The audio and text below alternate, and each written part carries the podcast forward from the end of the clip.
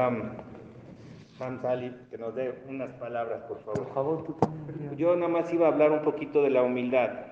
Hablemos de la humildad y Bueno. posteriormente. de- Ah, hubo una ocasión en que una persona, hubo una ocasión en la que una persona acompañó a un jajam a recolectar dinero.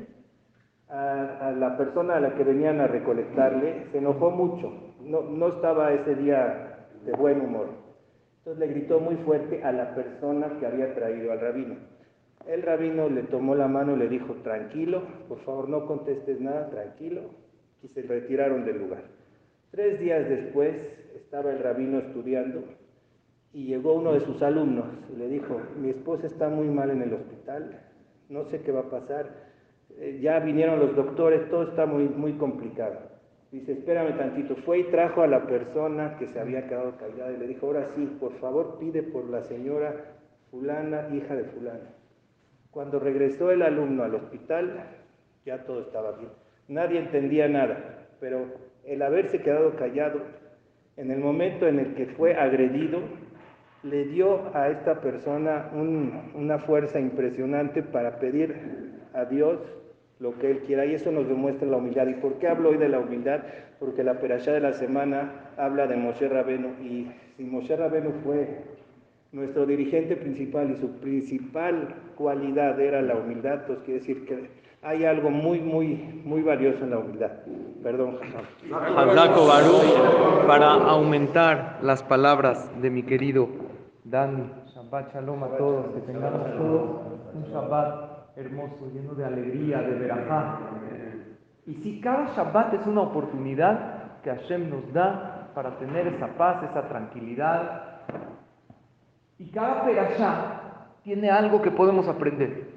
Continuando con lo que dijiste, Dani, la humildad no es solamente la cualidad de Moshe Rabbeinu, es la cualidad más grande que puede tener un ser humano. Humildad no significa que uno no sabe quién es, uno no reconoce sus virtudes, no, para nada. Uno reconoce todas sus virtudes, pero sabe que todas se las dio Hashem. El humilde es aquella persona que sabe que Moshe Rabbeinu no sabía que él era muy grande, no sabía que él era el líder del pueblo de Israel y que él recibió la Torá del Shammai y se la dio al pueblo de. Claro que sabía, pero él se ponía al servicio de los demás y nunca jamás se sintió superior a nadie. Porque ¿qué creen? Dicen que el dinero hace a, a los hombres ricos. La sabiduría hace a los hombres más inteligentes, pero la humildad hace a los hombres grandes. La persona verdaderamente grande no es aquel que hace sentir a los demás pequeños, es aquel que hace sentir a los demás grandes. Por lo tanto, pues esa fue la, la cualidad de Moshe Rabbeinu. Por eso llegó a los corazones del pueblo de Israel. Porque él no fue un líder que llegó a someterlos, él fue un líder que les dijo, vamos para adelante. Nosotros de esta podemos salir. Ustedes son gente grande. ¿Qué hizo Moshe Rabbeinu? Les levantó la moral. ¿Qué les hizo sentir al pueblo de Israel? Un pueblo de esclavos. Que ustedes son grandes, ustedes son valiosos, ustedes son elegidos por Hashem y podemos salir de cualquier adversidad porque Dios está con nosotros. Y hoy más que nunca necesitamos esos ánimos, ¿verdad? Saber que aunque está difícil la situación para el pueblo de Israel, para Dios no hay imposibles.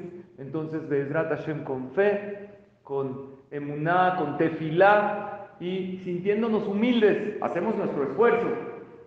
Pero todo depende de Akadosh Baruch. Sabemos que Hashem nos puede mandar la salvación y la va a mandar pronto. Shabbat Shalom.